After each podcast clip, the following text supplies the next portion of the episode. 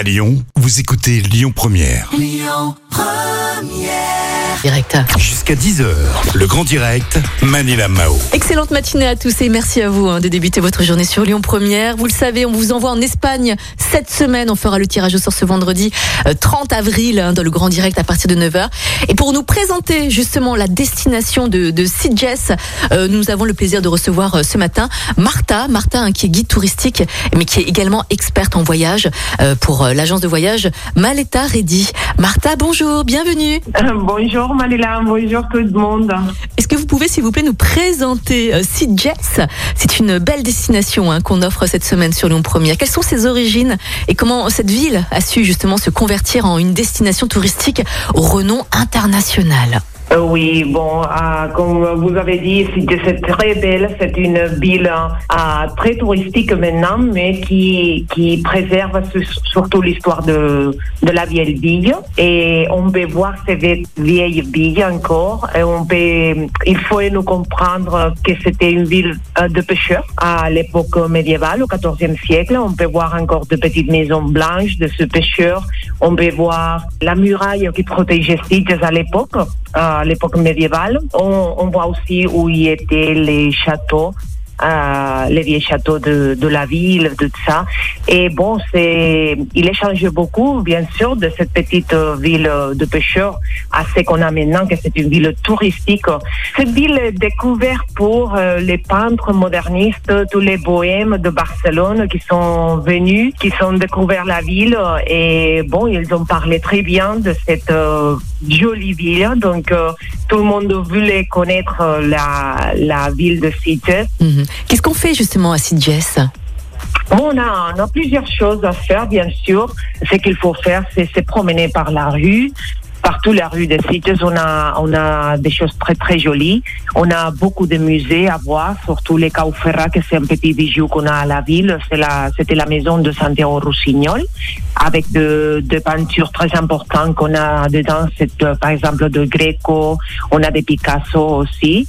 Mais la ville, surtout, il faut les voir ou pour connaître, pour savoir comment il était la ville en origine, cette petite ville de pêcheurs. Et hum, après, après, on a le Palais Maricel. C'est un, euh, merveilleux et vêtement qu'on a de très blanc face de la mer, euh, très joli à visiter, très joli à voir. Les plages surtout parce que c'est très très célèbre pour les plages. Il faut penser qu'on a 26 plages en total. Euh, sur 17 kilomètres de côte. Donc, euh, et avec la combinaison de soleil qu'on a, parce qu'il faut penser qu'on a plus de 300 jours de soleil, et il faut une combinaison parfaite. Et beaucoup de choses à faire, de shopping, qu'on a tous les, les, les boutiques ouvertes à, à Sitges pendant toute la semaine, par- parce qu'on est ouvert 7, 7 jours par semaine, tous les boutiques à, à Sitges avec en qualité, avec de- des choses, de produits uniques et locaux surtout. Et, et les sites de nuit qui c'était très célèbre, malgré maintenant tout est fermé, bien sûr. Oh, il faut parler de cette vie célèbre de nuit que tout le monde connaît à Sitges. Et peut-être, je ne sais pas si vous savez, c'était où les premiers pachas est eh, dans, dans cette ville. Donc, euh, oui, c'était un, un vie nocturne très célèbre à la ville. Martha, justement, quelles sont vos recommandations personnelles? Est-ce que vous avez peut-être euh, une visite, euh, je sais pas, un coup de cœur aussi ou une expérience à, à vivre, euh, à conseiller justement pour nos auditeurs là qui nous écoutent et qui vont peut-être avoir la chance hein, de, de remporter un joli voyage VIP à Sitges? Quelles sont vos recommandations et vos conseils? Bon, ma recommandation, conseil, c'était sera de faire une visite guidée par la ville de Sitges, bien sûr, pour Mm. connaître et plus ce qu'on voit, parce qu'on se promène dans la rue et peut-être on voit pas tous les bâtiments qu'on a autour, parce qu'il y a beaucoup de, de bâtiments qui sont de des indianos, de gens qui sont partis à les colonies espagnoles et qui sont rentrés après à Sitges. Ils, ils faisaient de bâtiments très grands, très jolis, à voir maintenant encore à la ville. Donc, euh, il faut prendre un guide pour savoir plus de l'histoire et voir toutes ces maisons qui sont partout la ville de Sitges.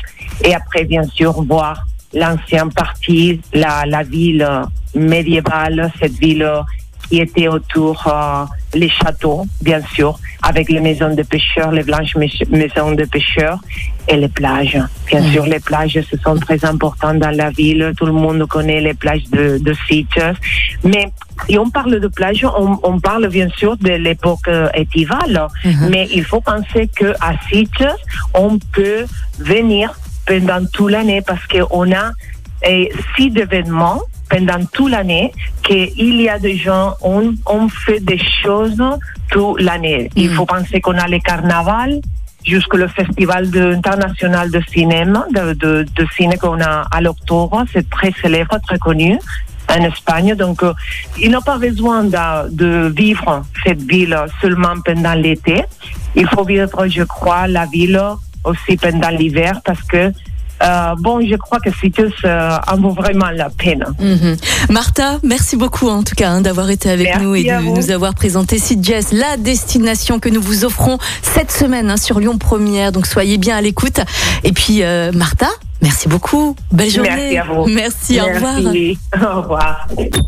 Écoutez votre radio Lyon Première en direct sur l'application Lyon Première, lyonpremière.fr et bien sûr à Lyon sur 90.2 FM et en DAB+. Lyon Première